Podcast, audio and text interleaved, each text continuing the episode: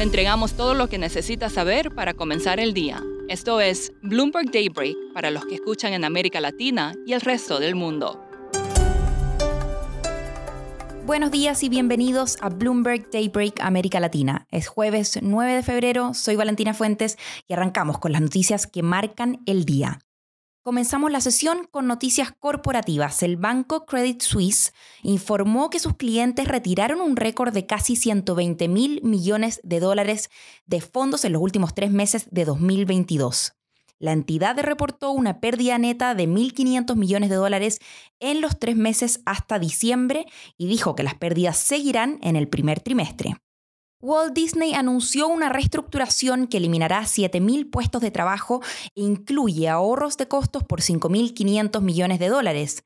La empresa se dividirá en tres divisiones, entretenimiento, parques y ESPN.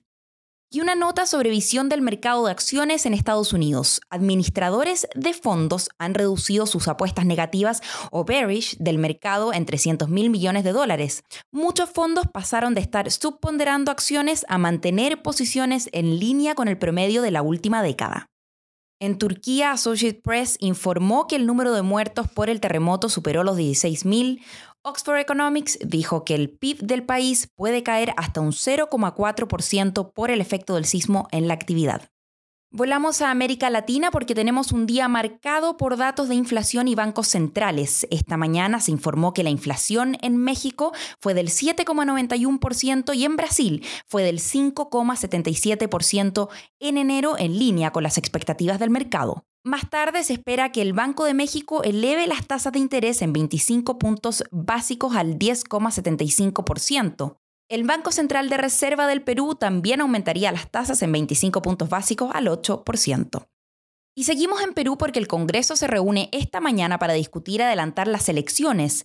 Si no logra un acuerdo antes del viernes, lo más probable es que la presidenta Dina Boluarte y los legisladores permanezcan en sus cargos hasta 2026, a pesar de las protestas. Según fuentes, Estados Unidos asumió desde el lunes la custodia de la embajada y las residencias oficiales de Venezuela en Washington y Nueva York. Esto luego de que se pusiera fin en diciembre al gobierno interino de Juan Guaidó. Argentina es el país de la región en que las criptomonedas tienen la mayor penetración ya que los argentinos las usan para evitar las restricciones cambiarias.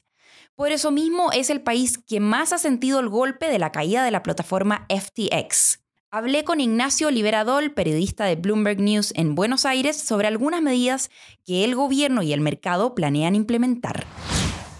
Bueno, Argentina es uno de los países con más adopción de criptomonedas en la región y por la misma razón los efectos de la crisis que generó la quiebra de FTX se sintieron con mucha fuerza. Muchos usuarios en este país dejaron de confiar en las cripto y llegaron a retirar en los días siguientes hasta el 25% de los depósitos que tenían en las plataformas más grandes. Y ahora lo que están tratando de hacer las compañías y hasta el mismo gobierno nacional es grandes esfuerzos para recuperar la, confianza de la gente en las cripto.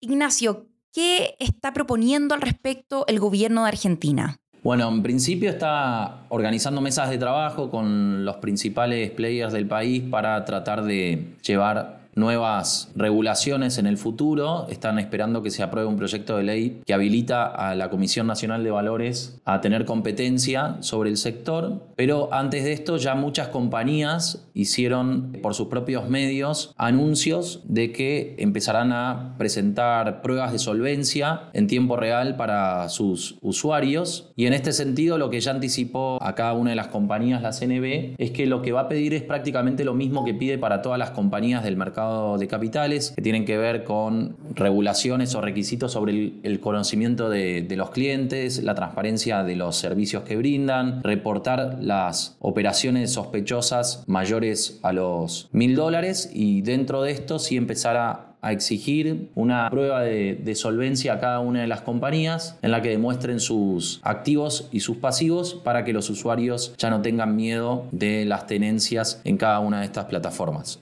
¿Y ha habido alguna quiebra en el sector debido a la caída de FTX? Hasta ahora lo que se estuvo viendo es que Lemon Cash, que es la plataforma más grande en cantidad de usuarios en Argentina, es la que se vio más expuesta, pero pudo sortear todo esto e incluso recuperar prácticamente todas sus tenencias al día de hoy. Lo que se vio es que el mercado reaccionó rápidamente a esto, acusó el golpe y entonces salió a dar algunas señales para garantizar la solvencia de las compañías y los efectos, digamos, de todo este pánico que se había visto en los primeros días, ya ahora se muestran bastante más limitados.